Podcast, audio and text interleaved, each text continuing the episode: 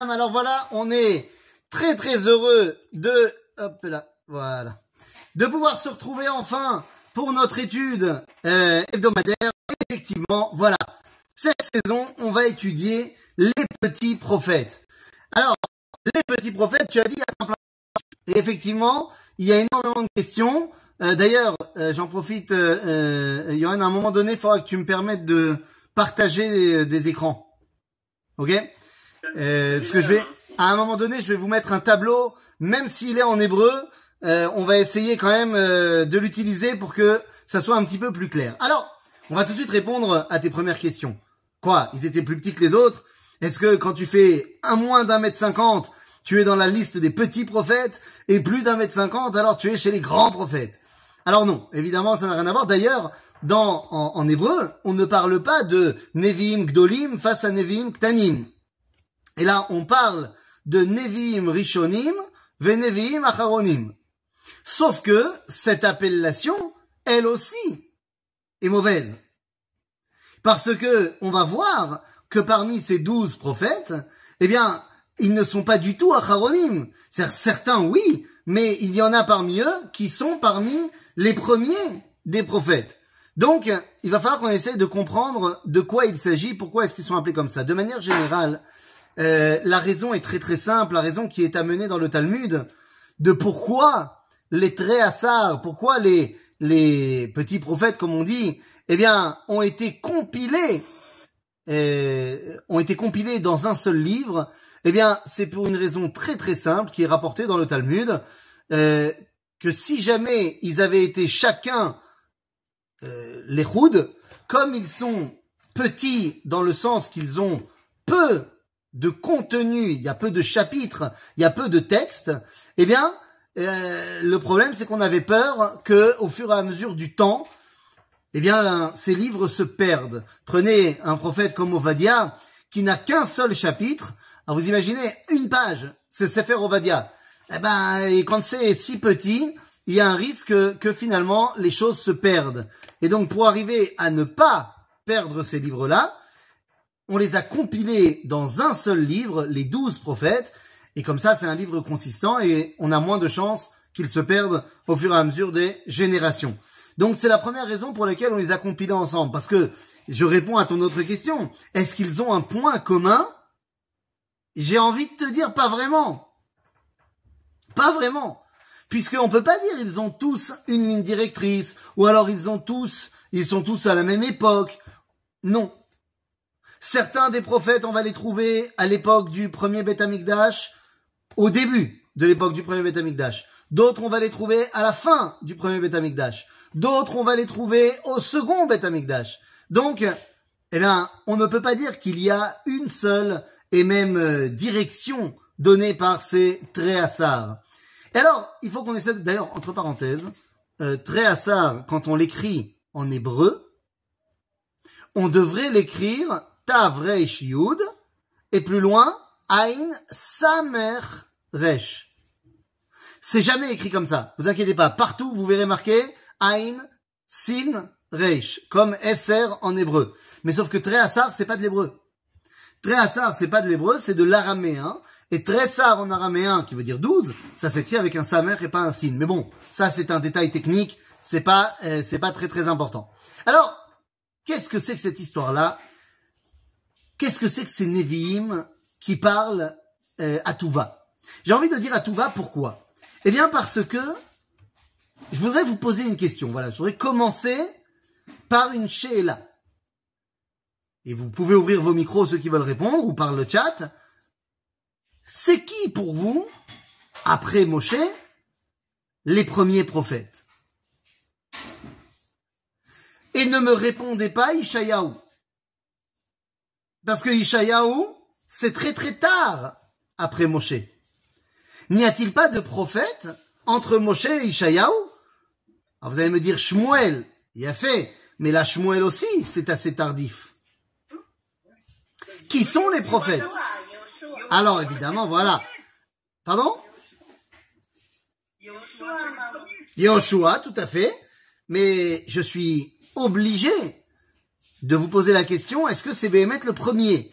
Il y a un autre personnage qui est prophète et qui est en parallèle avec Yoshua, il s'appelle Pinchas. Pinchas ben Elazar ben Aaron à Cohen. Donc on a Yoshua et Pinchas, très bien. Et puis après, qui sont les prophètes qui vont euh, diriger le peuple juif? Ah ben, vous avez les Shoftim.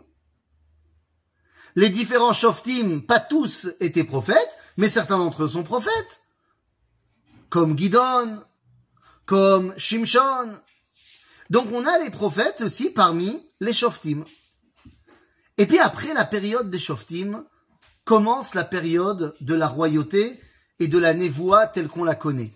Qui sont les prophètes à ce moment-là? Avant Shmuel, qui est le prophète de la région avant Shmuel? Quelqu'un a une idée? Avant Shmuel, non, c'est pas Amos, Amos ça sera beaucoup plus tard. Amos c'est déjà parmi les douze petits prophètes qu'on va étudier. Donc moi je parle d'avant. Eliaou. Ah, vous parlez de Eliaou ou de Eli Eh oui, c'est pas le même. Vous avez raison, ceux qui ont dit Eli. Eli à Cohen, pas Eli avec un Aleph, mais Eli avec un Aïn. Eli à Cohen, effectivement, et Elkana, le père de Shmuel. Les deux étaient prophètes. Et bien après, on a Shmuel, très bien, on connaît bien Shmuel. Et qui sont les Nevi'im après Shmuel? Eh ben, c'est là que le bas blesse. Parce que après Shmuel, nous avons... Pardon? Nathan. Nathan, mais avant Nathan, il y a quelqu'un d'autre. Et c'est là que le bas blesse, parce que tous les prophètes qui vont arriver maintenant, entre Shmuel et Ishayahu, n'ont pas de livre. Ils n'ont pas de livre à eux. Mais ça ne veut pas dire qu'il n'y a pas de prophétie. Mais il n'y a pas de livre à eux. Et donc parmi ces prophètes qui sont géants, gigantesques, nous allons trouver Gad à José. Nathan, un avis, vous l'avez cité. David, David est prophète. Shlomo, Shlomo est prophète. Ah oui, il est roi aussi, mais il est prophète. Là, on parle de la prophétie. Achia Ashiloni. Achia Ashiloni est le prophète qui est envoyé pour amener le, schisme, la scission du royaume du peuple d'Israël entre le royaume du nord, le royaume d'Israël, et le royaume du sud, le royaume de Yehuda. Achia Ashiloni. Ido Anavi. C'est qui celui-là? Ido Anavi fait partie des Nevi'im de Mamlechet Atzafon. Évidemment, nous avons Eliyahu Anavi. Ah, qui ne connaît pas Eliyahu? Il n'y a pas de livre pour Eliyahu. Eh, si on parle de Eliyahu, on parlera évidemment de Elisha Anavi. Bien sûr. Et on parlera également de Azaria Navi, Hanani Navi, Eliezer Navi, Yehu Navi. Ouah, ça fait beaucoup de gens. Amot, pas Amos. Pas Amos. Amot, le père de Ishayahu, qui lui aussi était prophète. Mais tous ces prophètes n'ont pas eu droit à un livre. Et la question c'est, est-ce que ça montre leur grandeur ou leur déclin? Eh bien les amis, ça montre le déclin de la prophétie. Lorsqu'on a besoin de mettre l'accent, de pointer du doigt le prophète et de faire tout un livre à son nom, c'est que le message est en danger. Lorsque les choses sont très claires et très fortes, on n'a pas besoin d'avoir un livre Sefer Eliyahu. En d'autres termes, les prophètes qui vont avoir un livre à leur nom, et peut-être qu'on peut mettre Shmuel de côté, quoique non, puisque Shmuel, l'époque où Shmuel Anavi est prophète, c'est le balagan le plus total dans le peuple juif. Donc, si vous voulez, on a balagan, seder et début de balagan. Les douze petits prophètes ont un avantage. Et alors là, on va pouvoir trouver un point commun. Ils n'ont pas de point commun les uns avec les autres, mais si on les prend les douze, eh bien le point commun, c'est qu'ils permettent de tracer une ligne qui va passer sur toute l'époque de la prophétie, de la royauté et de son déclin. Et c'est là qu'il va falloir essayer maintenant de, ben, comment dire, de, de classer ces douze petits prophètes. Qui est qui Ils sont où? Ils apparaissent quand? Est-ce qu'ils sont marqués dans l'ordre chronologique d'abord dans le Tanar Non. La réponse est non. Tu vois, ça nous aurait bien aidé, mais non, c'est pas le cas. Donc, je vais vous partager un écran d'un petit tableau que j'ai trouvé. Alors, tac. Où est-ce qu'il est? Attends, non. Attends deux secondes. Je vais le mettre là. Tac. Yofi. Tac. Voilà. Bon, ça devrait le faire. Partage d'écran. Il est cher. Voilà, vous l'avez? Vous voyez le tableau? Oui, oui? Dites-moi si vous le voyez ou pas. Non, personne? Vous voulez pas me dire si vous le voyez? Faites-moi avec la main. euh, Parfait, parfait. Yofi. Très bien. Alors allons-y. Donc on va essayer de voir ensemble. Alors évidemment, le tableau commence avec Moshe, Aaron, Dvorah, Shmuel, mais nous on va directement arriver à ce qui nous intéresse. D'accord? Donc vous avez ici des versets qui accompagnent les différents prophètes qui vont peut-être nous permettre de les situer. Donc j'ai parlé tout à l'heure de Nathan Hanavi. Eh bien, on va trouver dans le livre de Divrei Ayamim, ודברי דוד המלך הראשונים והאחרונים הינם כתובים על דברי שמואל הרועה ועל דברי נתן הנביא ועל דברי גד החוזה. Donc, ce verset nous permet de savoir, eh bien, quand va vivre Dan, euh, Nathan et Gad à l'époque du roi David. Donc, on va les situer il y a à peu près 3000 ans, c'est l'époque du roi David. Après, nous avons donc Achia Ashiloni. Achia Ashiloni, dans le livre de Melachim, il est marqué.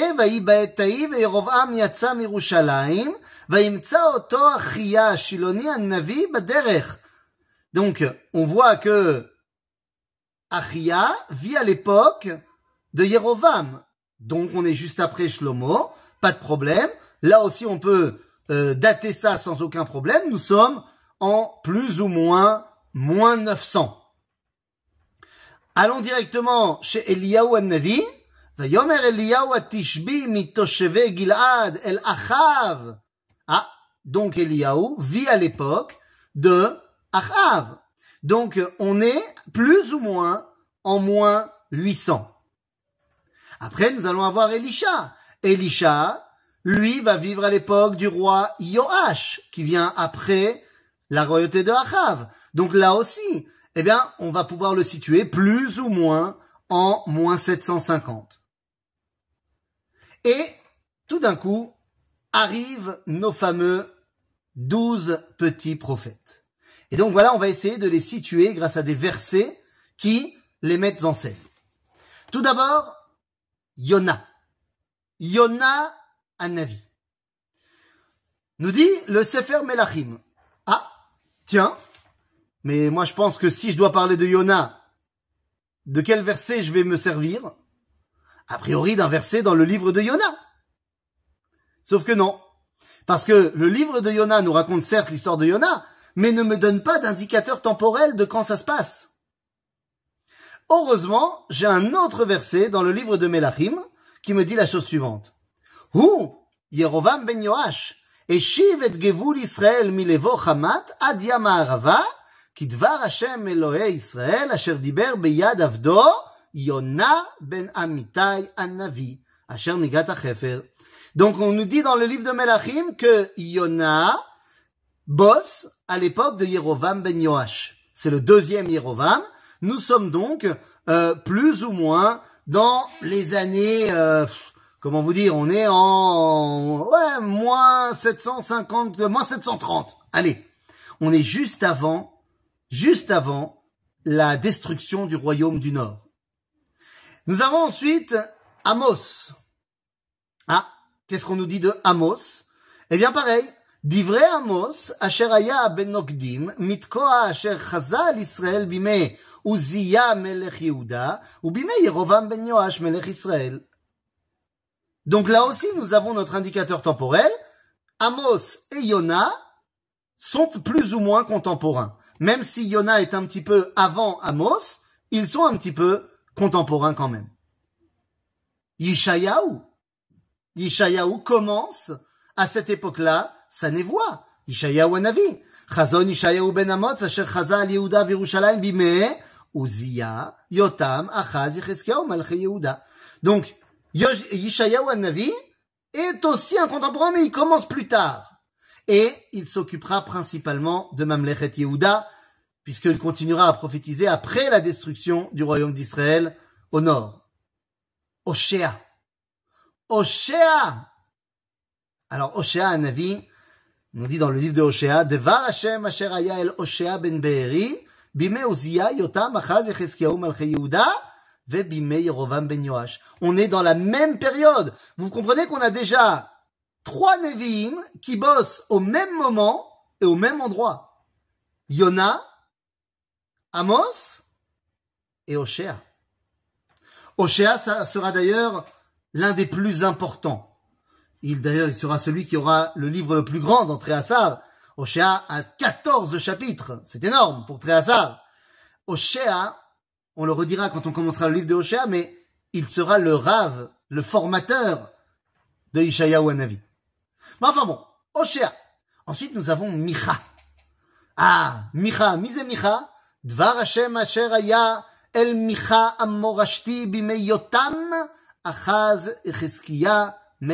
Yehuda. Donc, il est un tout petit peu plus tard, Micha, et il s'occupe principalement de, de quoi? Eh ben, des deux. Et de Mamlechet Yehuda, et de Mamlechet Shomron, qui vient d'être détruite. Ensuite, on a Nahum. Le Sefer Nahum, on nous dit quoi? Eh ben, on nous dit Sefer Chazon Nahum à El Koshi. Nous n'avons aucune indication temporelle pour savoir quand Nahum prophétise.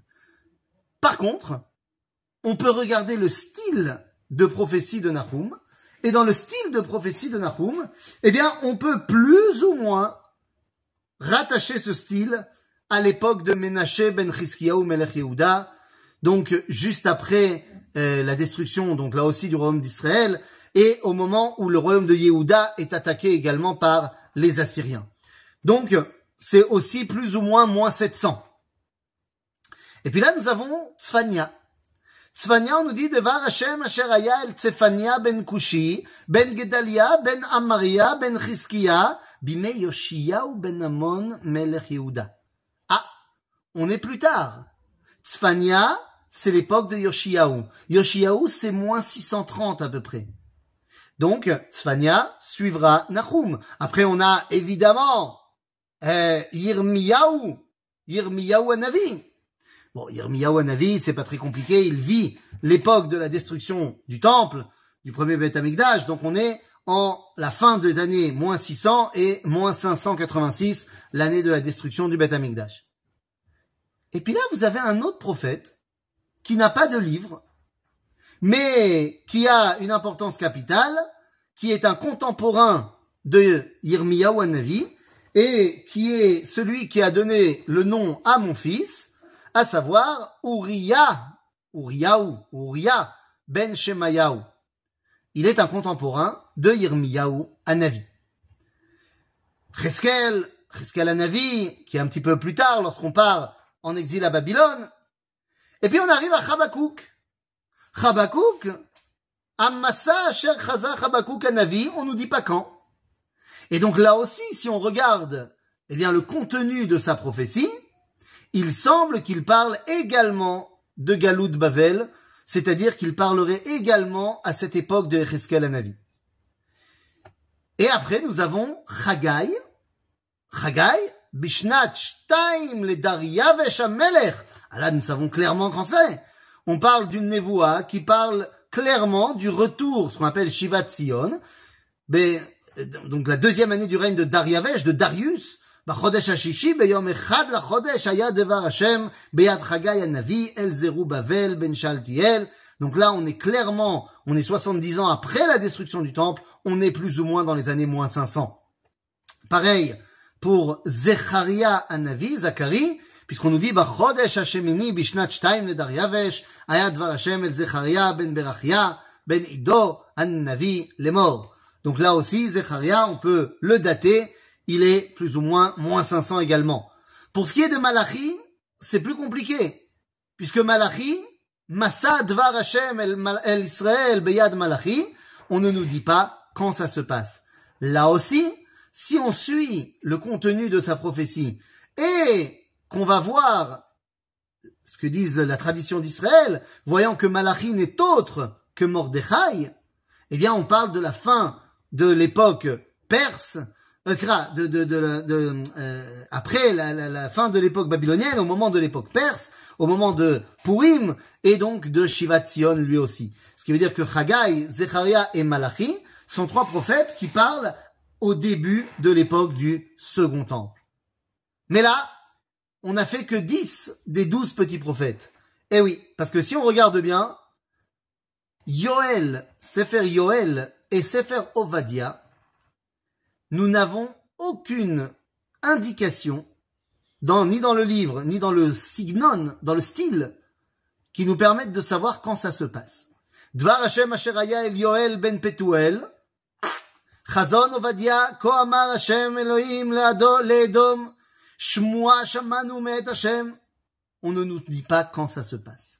Alors, d'après la tradition d'Israël, eh bien, et Yoel fait partie des prophètes de la fin de l'époque du premier temple, alors que Ovadia, eh bien alors Ovadia est vu comme étant l'un des tout premiers prophètes, eh, qui serait à l'époque de Micha, Mamash, un des tout premiers des douze petits prophètes.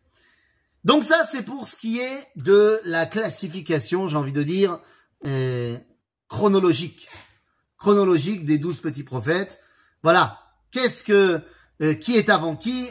Donc pour récapituler, je sais pas si vous avez, vous vous êtes fait vous votre petit tableau, mais si on récapitule, eh bien, chez les douze petits prophètes, on, on va avoir Ovadia, Micha, Yona, Oshea, Amos, Yoel, Nahum, Chabakuk, Tzfania, Uriah, mais il n'a pas de livre, d'accord? Chagai, Zecharia et Malachi. C'est-à-dire, le schéma est clair Yofi. Alors maintenant qu'on a vu le schéma, qu'on a vu pourquoi est-ce qu'ils avaient euh, un statut particulier, eh bien, j'aimerais comme ça, qu'on est toujours dans notre dans notre introduction, eh bien, vous donner en une phrase peut-être de quoi parle chacun des douze livres. Alors, c'est difficile de résumer euh, toute une prophétie en une phrase, mais euh, pour se donner un petit peu, euh, pour être plus ou moins cohérent, il faut savoir vite fait de quoi on parle. Yofi.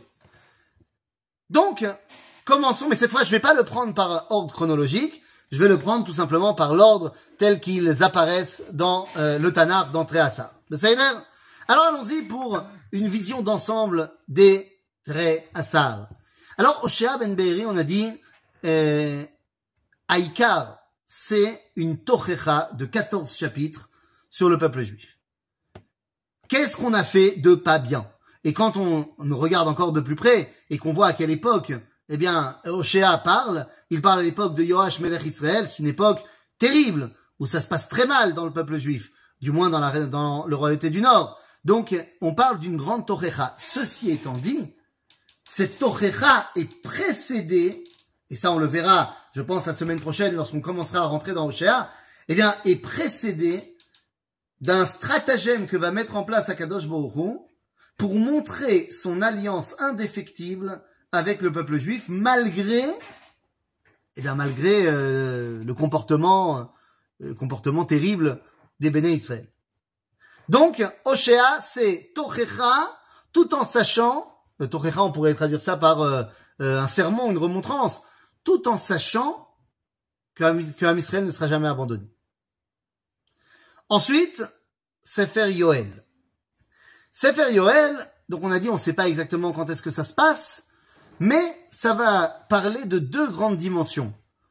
Dans le livre de Yoel, on va parler d'un côté d'une destruction du peuple d'Israël, de, de la terre d'Israël, à cause d'une plaie de sauterelles qui va évidemment nous ramener à l'Égypte. Ça va nous faire penser à Makat Arbe en Égypte. Il va falloir qu'on comprenne là-bas qu'est-ce que le prophète veut nous annoncer lorsqu'il nous parle de cela. Et d'un autre côté, Yoel, c'est Acharit Hayamim. C'est l'un de ces prophètes qui parle du Olam Haba. Donc ça, c'est Yoel Hanavi. Amos. Alors Amos, on a dit que c'est un contemporain de Hoshea, pas de problème. Et qu'est-ce qu'il va nous dire Amos?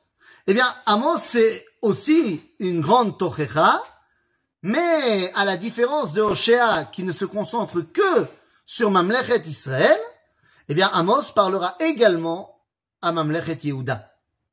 C'est une Tochecha qui vise l'unité. Ovadia. Ovadia, alors c'est peut-être le livre le plus intéressant. Alors ils sont tous intéressants évidemment, mais Ovadia c'est un chapitre. Et Ovadia, d'après la tradition d'Israël, il est Ben Gerim. Et ça c'est assez incroyable. Quand on y regarde de plus près, c'est assez incroyable. Ovadia serait un converti. D'ailleurs, je dis pas Ben Gerim, autant pour moi je me reprends, serait lui-même converti. Or, on peut se poser la question, puisque certains de nos commentateurs disent que la névoie, version Israël, ne peut pas résider sur un converti. La névoie pour Israël ne peut pas venir d'un converti. Mais Ovadia ne parle pas au peuple juif. Ovadia parle à Édom. Et il est un converti de Édom. Donc il sait très bien ce que ça veut dire parler à Édom. Et donc vous pouvez me poser la question, non attends, attends, deux secondes. Si Ovadia c'est un converti et qui parle à Edom, qu'est-ce que ça fait dans le Tanakh? Pourquoi on s'en fiche que de savoir ce que Ovadia va dire à Edom? Ça, je le laisse en stand-by. Lorsque nous aborderons le livre de Ovadia, eh ben, on en reparlera. Ensuite, donc, nous avons Yona. Yona Anavi. Bon, je ne pense pas euh, que je vais avoir besoin vraiment de vous expliquer quel est le contenu du Sefer Yona. On l'a lu à Yom Kippour, on connaît tous l'histoire de Yona. Quand on arrivera à l'étude de Yona, eh bien, on verra qu'il y a énormément de, bah, de, secrets incroyables qui se cachent dans ce livre-là. Mais de manière générale, vous connaissez l'histoire, l'histoire de Nineveh, l'histoire de la Teshuvah, et ainsi de suite. Ce qu'on sait moins, c'est que Yona, il est le fils quelque part de Elisha Hanavi. Alors ce n'est pas son fils biologique, mais d'après Chazal, c'est le fils que Elisha a ressuscité. Le fils de Laïcha Atzarfatit. Rien à voir avec la France. Hein. Donc ça, c'est Yona ben Amitai.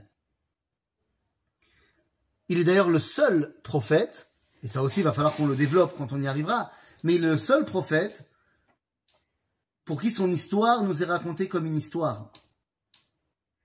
Et ça va avoir son importance. Ensuite, Micha Amorashti.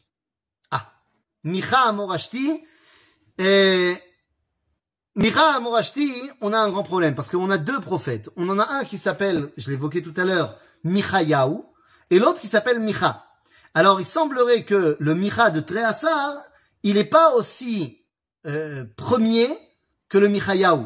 Il semblerait que Micha de Tréhassar, il soit dans la lignée de Hoshea de Amos à cette époque-là. De quoi parle Micha? Ben, C'est tout simplement la carte d'identité d'Israël et de Yehuda.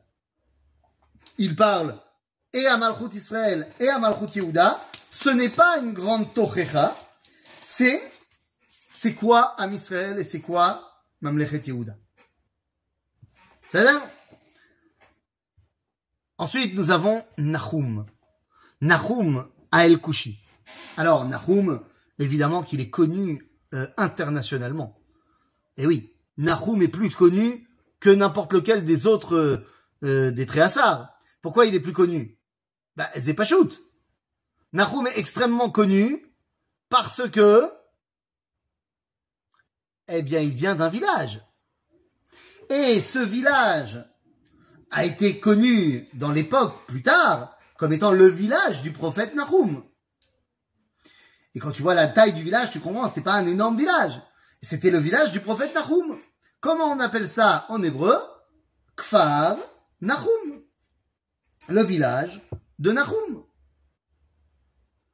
Le problème, c'est que plus tard dans l'histoire, il y a un bonhomme qui va s'appeler Shimon, qui habitera à Kfar Nahum. Et le problème, c'est que vu que ce Shimon, il va devenir Pierrot, Pierre, eh bien les chrétiens vont prendre Kfar Nahum, en faire un endroit absolument incroyable. C'est là que Pierre aurait, euh, euh, euh, abrité Jésus. Et donc c'est un endroit extrêmement important pour les chrétiens. Et vous savez que les chrétiens étaient fans du Tanakh mais ne le comprenaient pas, étaient fans des localités en Israël mais ne savaient pas où c'était, et étaient fans de la langue hébraïque sans savoir la pratiquer. Et donc Kfar Nahum est devenu Kafar Nahum. Eh ben oui. Quand tu vois un chrétien qui te dit je vais aller à Kafar Nahum, en fait c'est Kfar Nahum. Oh, c'est pas la première fois qu'ils nous font le coup, hein, les chrétiens. Ben non, évidemment. Par exemple, avez-vous déjà été à Akko? Vous avez déjà été à Akko? Très sympa, Akko. Comment est-ce qu'en français on appelle Akko? Saint-Jean d'Acre. Bon, laisse tromper le Saint-Jean. Mais pourquoi Acre? Je comprends que des fois en français on n'arrive pas à prononcer certaines lettres. Mais Akko, ça peut se prononcer en français. C'est comme Yafo d'ailleurs. Pourquoi ils ont changé Yafo en Jaffa? Yafo, c'était pas prononçable en français. Pourquoi Akko, c'est devenu Acre? Eh bien pour une raison très simple. Lorsque les croisés sont arrivés à Akko, ils pensaient être arrivés à Ekron, la ville tanachique biblique de Ekron qui est au sud de Ashdod. Ils n'avaient aucune connaissance de géographie. Donc ils ont appelé ça Ekron, Acre, alors qu'en fait ils étaient arrivés à Akko. Ou alors, par exemple, vous savez, il y a une église euh, au pied du mont des Oliviers qu'on appelle l'église de toutes les nations. Ou alors qui porte le nom de Gethsemane. Tu demandes à un chrétien, Gethsemane, il va te dire, ouais, ouais, la folie. Ça, ça veut rien dire, Gethsemane. C'est juste que, à côté de cette église-là, on est sur le mont des Oliviers. On est au bas du mont des Oliviers. Donc, on a retrouvé, c'est tout à fait normal, eh bien, un pressoir à huile en bas du mont des Oliviers, qui a 2000 ans, qui est l'époque de euh, Jésus. Comment est-ce qu'on dit un pressoir à huile en hébreu? Gat Shmanim. Les chrétiens ont pris Gat Shmanim et en ont fait Gethsemane. Ok, donc ça vous explique un petit peu ce fameux Kfar Nahum qui est devenu Kafar Nahum. Mais de quoi parle euh, euh, Nahum? Donc on a dit Nahum, c'est Nevoat pour autre, mais pas à l'Israël. Nahum parle à Ninve. Agav, ça semble donc le mettre après Yona. Mais Nahum parle de la perversion des Goïm, mais il ne parle pas à Ninve. Il parle de Ninve. Pour nous faire bien comprendre à nous qu'est-ce qu'il faut pas faire. Et puis nous arrivons à Chabakou Kanavi. Chabakouk Navi, il est peut-être le plus grand prophète de la justice sociale. Pratiquement toute la névoie de Chabakouk, c'est Tzedek. La recherche de la justice. Ça veut pas dire qu'on va pas retrouver ça dans les autres prophètes, on va le retrouver. Mais chez Chabakouk, c'est son truc. Tzfania Anavi. Tzfania, lui, alors qu'est-ce qui se passe? Tzfania, sa névoie elle est sur le Khurban. Khurban, mais de quoi? Khurban des villes qui sont autour d'Israël. C'est-à-dire des villes de Moab, de Hamon, de Peleshet. Et là, le réveil d'Israël et de Yehuda. Et donc de Acharit Ayami. Sfania, c'est un des prophètes qui nous parle de la fin des temps, de notre génération en fait. Chagai, quant à lui, nous parle de Mamash Shivat Zion, c'est clair, net et précis. Il est le prophète qui accompagne Zrubavel ben Shaltiel, donc il parle vraiment du retour du peuple juif en terre d'Israël. Zecharia, ah, Zecharia, il parle de Acharit Ayamim. Il parle de Shivat Zion, mais il parle également de notre époque, de Acharit Hayamim, la névoie de la Menorah, de le symbole de l'État d'Israël, c'est Zecharia Navi. Et enfin, Malachi. Eh bien, Malachi, il est le prophète qui va parler de quoi? Eh bien, il est le prophète qui va parler tout simplement de, un, la perversion qui règne au sein du peuple juif, et donc du, de la troufa. De la troufa qui doit arriver, de lavo. La promesse d'un futur meilleur. Donc voilà, voilà comment est-ce qu'on pourrait euh, récapituler nos douze traits assar, nos douze prophètes. Donc on a vu d'un côté, au niveau chronologique, que c'était le balagan. Mais on a réussi quand même à mettre plus ou moins tout ça en place, et on a vu quel était, de manière générale évidemment, euh, le projet, le propos de chacun de ces prophètes. La question que nous devons donc maintenant aborder, pour terminer notre introduction, est de savoir, j'ai dit tout à l'heure en préambule, que si on n'avait pas de livre avant, c'est que la névoie était euh, claire. On n'a pas besoin de la mettre en place. Vous savez, les livres de Minagim, vous connaissez, il y a plein de livres comme ça qui existent, des livres de Minagim. Mais tous les livres de Minagim sont écrits par des mecs qui ont quitté la communauté. Parce que si tu vis dans une communauté qui a ses propres Minagim, t'as pas besoin d'écrire un livre sur le Minag. Tout le monde le fait, tout le monde le connaît, c'est, vivant. À partir du moment où tu crains que ce Minag ne soit euh, altéré, qu'il soit oublié, alors tu le mets par écrit. Mais maintenant, j'aimerais poser une autre question. Pourquoi on a besoin de plusieurs prophètes qui bossent en même temps?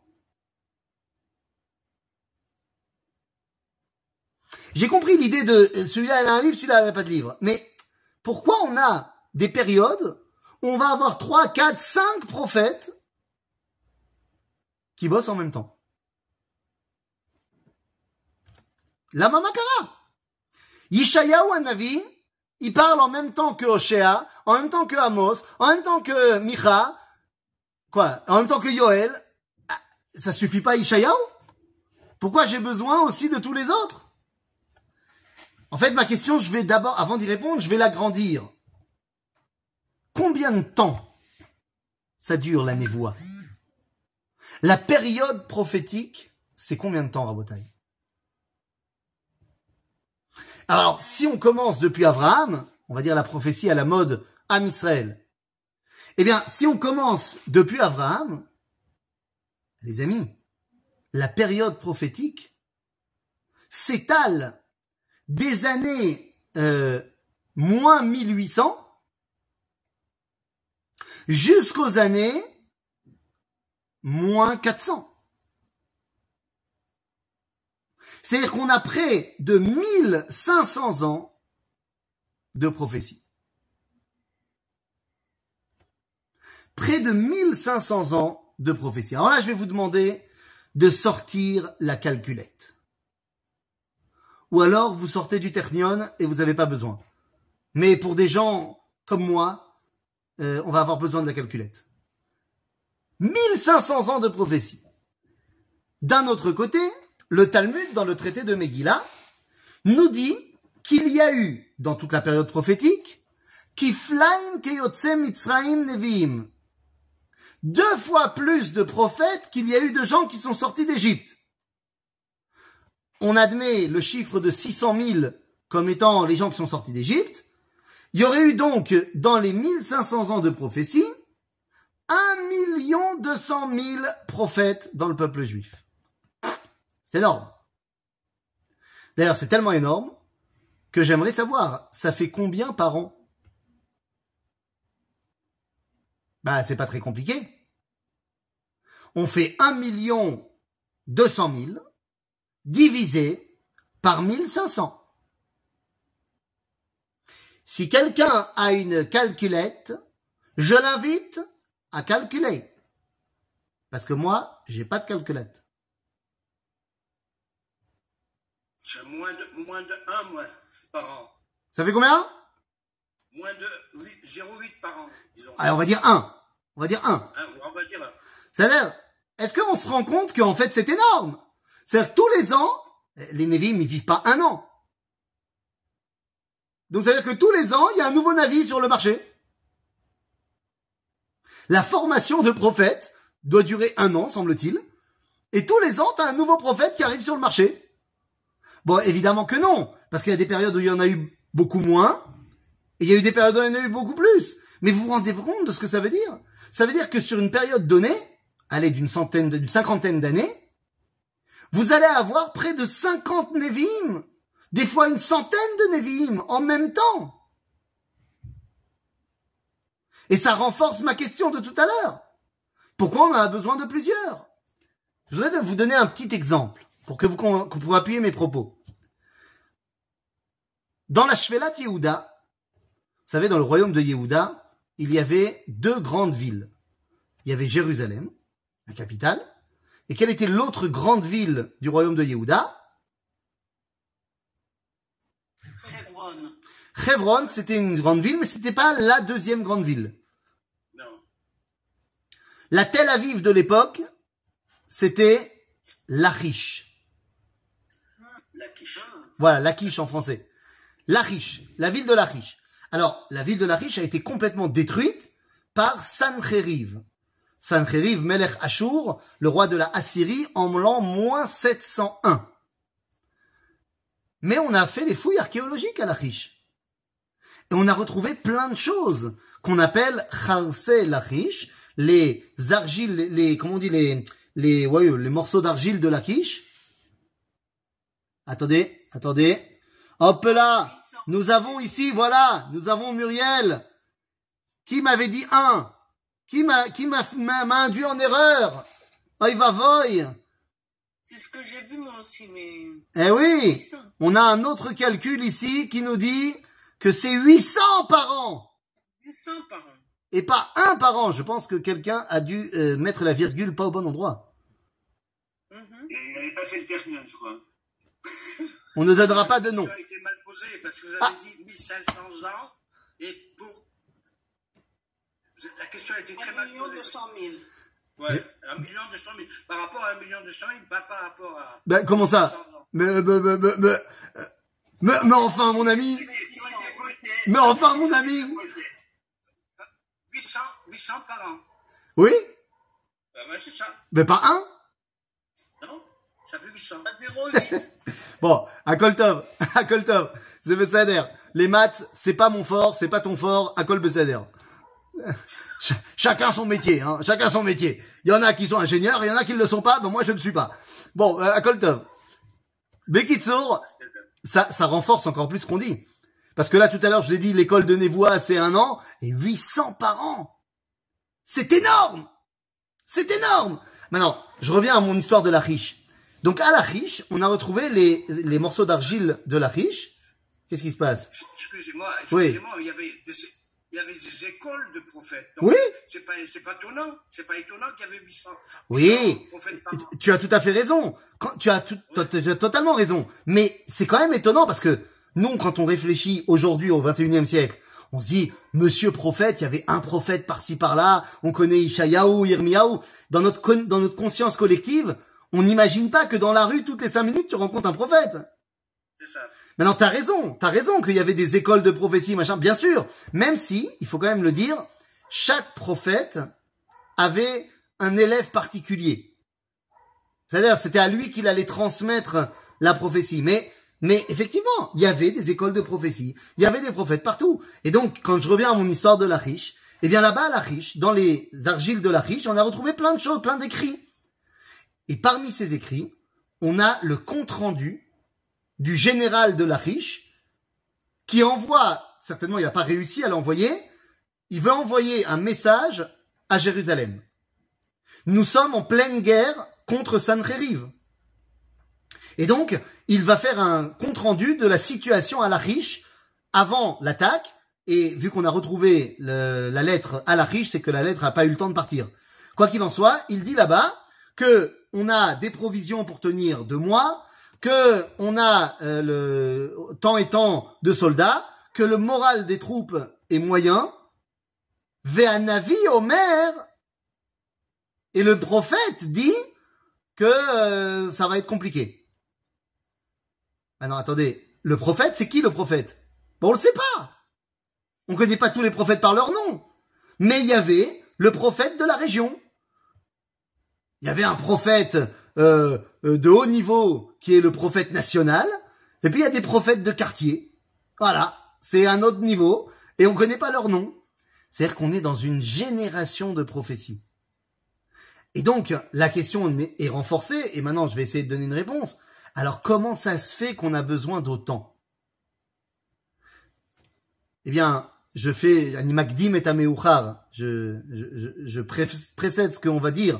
Mais quand on va étudier Sefer Yoel, eh bien, on verra ce que nous dit Yoel à Navi, que viendra un jour où on sera tous prophètes. Avec des niveaux différents, certes, mais Ine yamim baim et al kol basar. Tout le monde sera prophète. Ce qui veut dire que l'idéal, c'est pas qu'il y ait un, deux, trois prophètes. C'est que tout le monde soit en connexion avec Akadosh Baruch. C'est que tout le monde ait cette ligne directe avec le divin.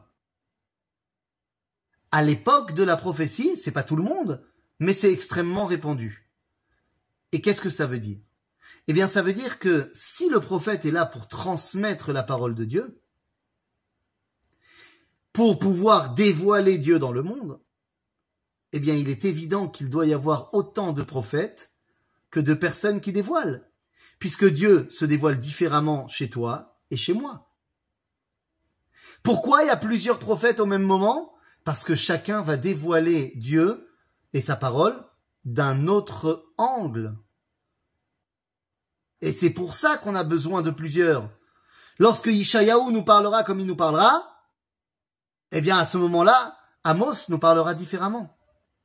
Les deux dévoilent Dvar Hashem, mais peut-être dans un autre langage, pour une autre condition, pour un autre style de personnage. Peut-être qu'il y a un prophète pour les Haredim et un prophète pour les Datim Lomim, un prophète pour les, pour Chilonim, un prophète pour les Breslavim. Non, j'exagère évidemment. Bien sûr que non. Mais vous avez compris l'idée. C'est-à-dire que le prophète parle avec son angle d'attaque. D'ailleurs, très souvent, la prophétie qu'il reçoit, je dis très souvent, c'est pas vrai, tout le temps, la prophétie qu'il reçoit correspond à sa personnalité. C'est la raison pour laquelle, lorsqu'il s'agit d'envoyer un prophète pour annoncer la chute de Jérusalem et la scission de royaume en deux royaumes, eh bien, on enverra un prophète qui vient de Shiloh. Parce que Shiloh, c'est une ville qui est frustrée depuis que Jérusalem a pris le dessus. Et donc on envoie un avis de Shiloh pour appeler à la séparation de Jérusalem. Lorsque on veut avoir un prophète qui va eh, eh, devoir prophétiser sur la destruction de Jérusalem, eh bien Dieu lui interdit de se marier à Yirmiyahu pour qu'il vive une vie intérieure de destruction, pour qu'il comprenne la névoie de destruction. En d'autres termes, chaque prophète transmet la parole de Dieu par l'intermédiaire de son identité. Chaque prophète, sauf. Oui, je dis bien sauf. Vous vous rappelez peut-être, il y a eu une époque, une histoire bien connue, où il y a une dame extraordinaire, qui elle aussi d'ailleurs était prophète, euh, qui a reproché à son frère de s'être séparé de sa femme. Myriam. Myriam Anevia?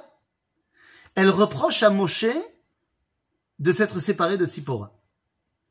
Et la question, à cause du verset là-bas dans la paracha, dans le Sefer Bamidbar, la question qui est posée par le Talmud, c'est, mais attends, pourquoi Moshe s'est séparé de Tzipora? Parce que Dieu a ordonné à tout le monde de se séparer de leur femme avant Mahamad Arsinaï. Al. Très bien. Ça, le sait. Et elle sait également qu'après Mahamad Arsinaï, Dieu a enlevé cet interdit. Et il a dit à Moshe de dire au béné Israël, Shuvu lachem le alechem. Et quelle est la suite du verset? Dieu dit à Moshe, Avalata Amod Imadi. C'est-à-dire que Moshe n'a pas reçu la permission de Dieu de retourner chez Tzipora. Alors pourquoi Myriam, elle, elle cherche des poux dans la tête de Moshe? C'est pas de sa faute. C'est Dieu qui lui a dit de pas retourner chez Tzipora. Nous dit Tosfot. Myriam le sait très bien que c'est Dieu qui a dit à Moshe de pas rentrer chez Tzipora. Mais elle pense que Bederer chez Adam Rotzel Eler, Sham Molichimoto. Que si Dieu a dit ça à Moshe, c'est que quelque part c'est ce que Moshe voulait. Parce que la prophétie qu'un prophète reçoit correspond à son identité Nous dit le Rav ce que dit Myriam est vrai pour elle, pour Aaron et pour tous les prophètes, sauf Moshe. Parce qu'il est marqué où Moshe Aish Anav Meod. C'est-à-dire que c'est vrai ce que tu dis, mais pas Moshe. Moshe n'est qu'un tuyau. Moshe ne fait que laisser passer Dvar Hashem. Il ne met rien de personnel dedans. D'ailleurs, la seule fois où il met quelque chose de personnel, la fameuse histoire du bâton du rocher, il s'en prend plein la tête. Donc Moshe, il n'est pas comme les autres prophètes. Il ne met rien de personnel chez lui. Le Rav pose la question et dit, mais quoi, ça Myriam ne le savait pas? Myriam ne savait pas cette explication de Tosfot? Bien sûr que Myriam, elle a étudié Tosfot. Enfin Alors nous dit le Rav en fait Myriam, c'est pas du tout ça qu'elle reproche à Moshe. Elle sait très bien que Moshe ne peut pas retourner chez sa femme. Pourquoi? Parce qu'il doit être en stand-by névoie de manière permanente. Il n'a pas comme les autres prophètes des signes annonciateurs de la névoie pour qu'il puisse aller se préparer. Lui, à chaque instant, Dieu peut lui parler. Donc il doit être tout le temps prêt. Et il peut pas être occupé, si vous voyez ce que je veux dire, avec sa femme, parce qu'il doit être tout le temps prêt à avoir la névoie. Mais d'après le Rav Kook, Myriam dit, je sais tout ça. Mais je te reproche de ne pas être au niveau de ce que nous a enseigné le Harizal. Que Adam Arishon, avant la faute, il recevait la prophétie au moment où il était avec sa femme. Il n'y a pas de plus grande unité dans ce monde que le moment où un homme s'unit à sa femme. Et donc la prophétie qui représente le dévoilement de l'unité, bah c'est tout à fait en fait logique que ça arrive à ce moment-là.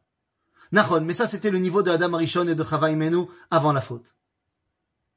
Myriam dit à Moshe, comment ça se fait que t'as pas réussi à redevenir Adam Arishon Comment ça se fait que t'as pas réussi à être au niveau d'Adam Arishon Il nous dit le Rav Kook, elle a raison de demander ça, mais elle n'a pas raison de le demander maintenant. Parce que la réunion de Nishmat Moshe et Nishmat Adam Arishon, c'est la réunion de de Lavo. Donc tu as raison, mais c'était pas le moment. Et quand tu dévoiles quelque chose où c'est pas le moment, quand tu t'immises dans une dimension qui n'est pas la tienne, tu reçois la tsarat, la lèpre. Et c'est la raison pour laquelle, juste après, Myriam est frappée de lèpre. Donc Moshe, sa névoie, elle est toute particulière, elle ne dépend pas de son identité. Mais pour tous les autres prophètes, et a fortiori les douze petits que nous allons étudier, eh bien, la, la névoie qu'ils vont recevoir est un parfait reflet de leur personnalité, de qui ils sont. Et donc pourquoi est-ce qu'on a besoin de plusieurs prophètes qui bossent au même moment? Eh bien parce que chacun va nous donner son point de vue du dévoilement divin pour nous permettre d'assembler les pièces du puzzle pour arriver à une unité finale. Voilà pour ce qui est de l'introduction. La semaine prochaine, nous pourrons, donc rentrer dans Oshea An-Navi. Je vous invite pour la semaine prochaine à vous munir d'un Tanakh, ou alors on mettra le, le texte sur l'écran. Euh, et voilà. Et sinon, euh, je vous souhaite Shavuatov. Les Koulam, est-ce qu'il y a des questions? Shavuatov. Annette. Je suis étonnée par le peu de femmes dans cette liste. Vous avez quand même mis Dvora, j'étais contente avec Ah non, non, non, je vais, alors je vais tout de suite vous dire, il y en a plus que... Mais je, voulais simple- je voulais simplement vous poser une question. Oui, Si tout Israël peut être prophétique, et nous savons qu'il y a eu des femmes prophètes, pourquoi ce peu de femmes apparaît dans ces triassars On aurait pu nous donner une petite femme. une grande femme. ça qui me dérange. Une, Non, une c'est grande femme. Pourquoi, pas pour- féministe. Pourquoi, une petite femme Une grande femme? Une grande femme. Alors je vais vous dire. Alors je vais vous dire. Je vais vous dire tout de suite. D'abord, euh, j'ai cité Dvora tout à l'heure, mais elle ne fait pas partie des Tréhassar. Dvora, elle est bien antérieure à l'époque des Tréhassar, puisque Dvora, c'est à la période des Shoftim. Pour être clair, nous avons dans le Tanakh, sur les 1 200 000 prophètes qu'on a évoqués, nous avons 48 prophètes, hommes, qui sont évoqués par leur nom. 1 million 200 000, c'est 1500. Quoi? Sur les 1500. Non, non, non, sur les 1 200 000 prophètes qu'il y a eu en Ah, tout, 1 million 200 000 prophètes. qu'il y a eu en tout, il n'y a que 48 prophètes hommes qui sont mentionnés par leur nom. Et il y a 7 prophétesses femmes qui sont mentionnées par leur nom. Ça ne veut pas dire qu'il y en avait que 7, hein. Il y en avait beaucoup plus. Mais de la même façon qu'il y a que 48 hommes qui sont mentionnés par leur nom et euh, sur les sur le, le nombre, il y a que 7 femmes. Pourquoi est-ce que il n'y a pas un Sefer euh, Sefer, je sais pas moi, Sefer Hulda, Hulda Nevia, c'est cette époque-là. Autant euh, autant euh, D- Dvora c'est plus antérieur, mais Hulda Nevia, c'est cette époque-là, c'est mamash l'époque des Tréhassar. Pourquoi est-ce qu'il n'y a pas un Sefer Hulda C'est une excellente question à laquelle je n'ai pas de réponse. Euh, faudra demander à Dieu la prochaine fois qu'on le verra. Elle était occupée, elle n'avait pas le temps d'écrire, c'est tout. Non, je veux rigoler simplement. Je pense pas parce que Non, la- la- le problème de- du féminisme ne doit pas entrer là-dedans. Mais nous avons, en tant que femmes, toujours l'impression qu'on fait beaucoup de prophéties dans notre vie pe- personnelle et nationale. Moi, personnellement, et beaucoup de femmes autour de nous. C'est un- une trouna féminine très, très avancée. tout à fait. Vous savez, Tout à fait. Tout à fait. Et je et, et- et encore une fois, il n'y a pas de livre euh, de Sefer Hulda, mais je vous invite à relire les névotes de Hulda, de relire les névotes de Dvora, de relire les névotes de Sarah Imenu, de Rivka Imenu. Euh, Vadaï, Vadaï, on a eu plusieurs femmes qui ont été prophétesses. Euh, il faut les étudier, bien évidemment.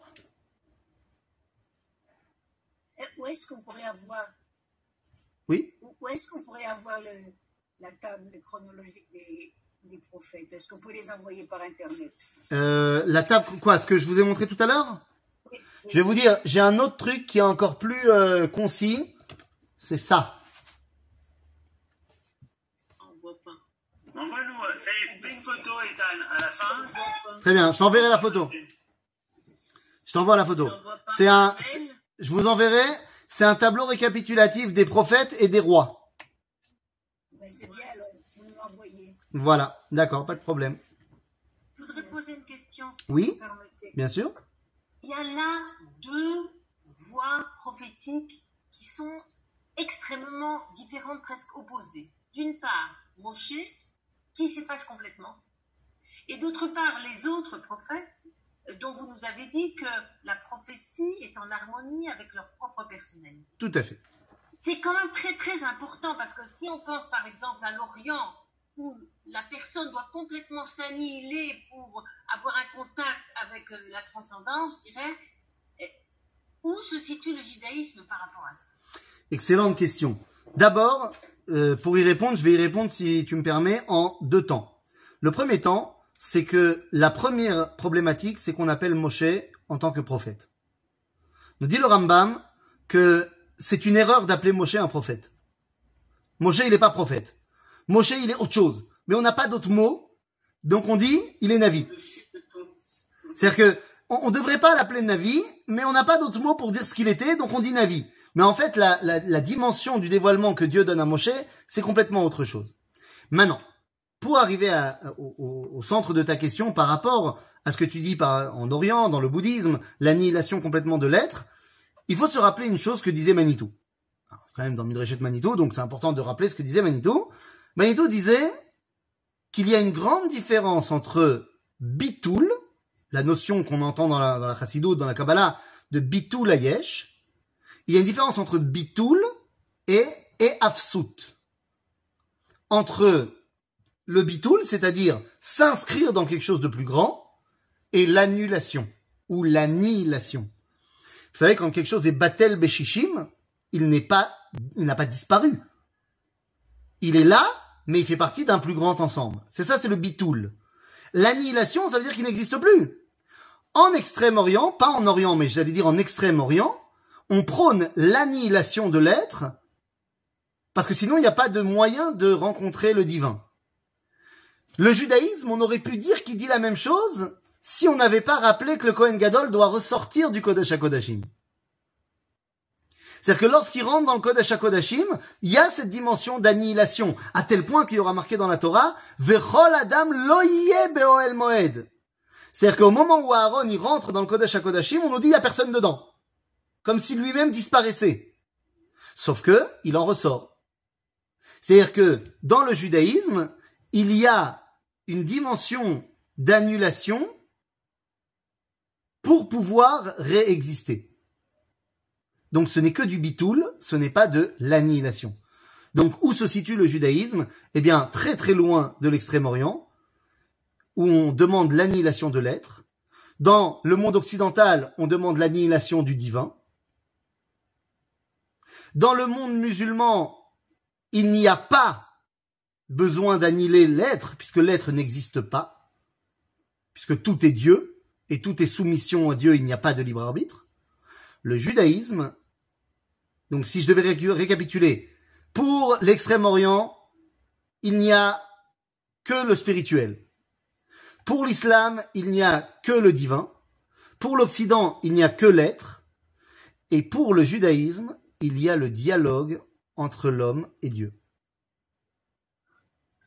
Ok? Hashtag Rav. Bah oui, bah moi je ne fais que répéter, je ne suis qu'un perroquet. Magnifique cette terme. Et euh, preuve à l'appui, c'est, c'est le Sefer Devarim aussi. Où finalement, Moshe est euh, un petit peu quand même euh, un peu moins transparent que dans les autres livres. Bah, c'est ses paroles à lui. Il y a une autre question? Ah, bah, Il y a une autre question? Non Bon. Merci beaucoup. Bah, très bien. Chazak ou Baruch donc à la semaine prochaine pour Oshea Navi. Kol Tov. Merci beaucoup.